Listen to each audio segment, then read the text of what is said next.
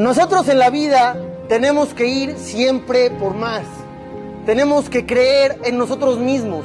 Voy a ser sincero, en el mes de Elul van a escuchar muchas, muchas clases de Torah. Van a acudir a unas, les van a reenviar otras tantas, y pensamientos, y reflexiones.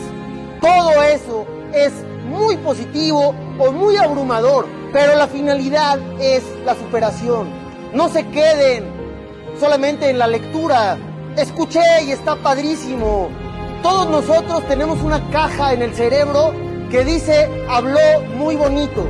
Y cada vez que oímos una clase, la guardamos ahí. Habló precioso, habló muy bonito. Lástima que fulano no vino a escuchar.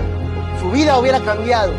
Y no pensamos en que todo lo que escuchamos nos puede servir a nosotros mismos para mejorar. Tenemos que hacernos dueños del éxito.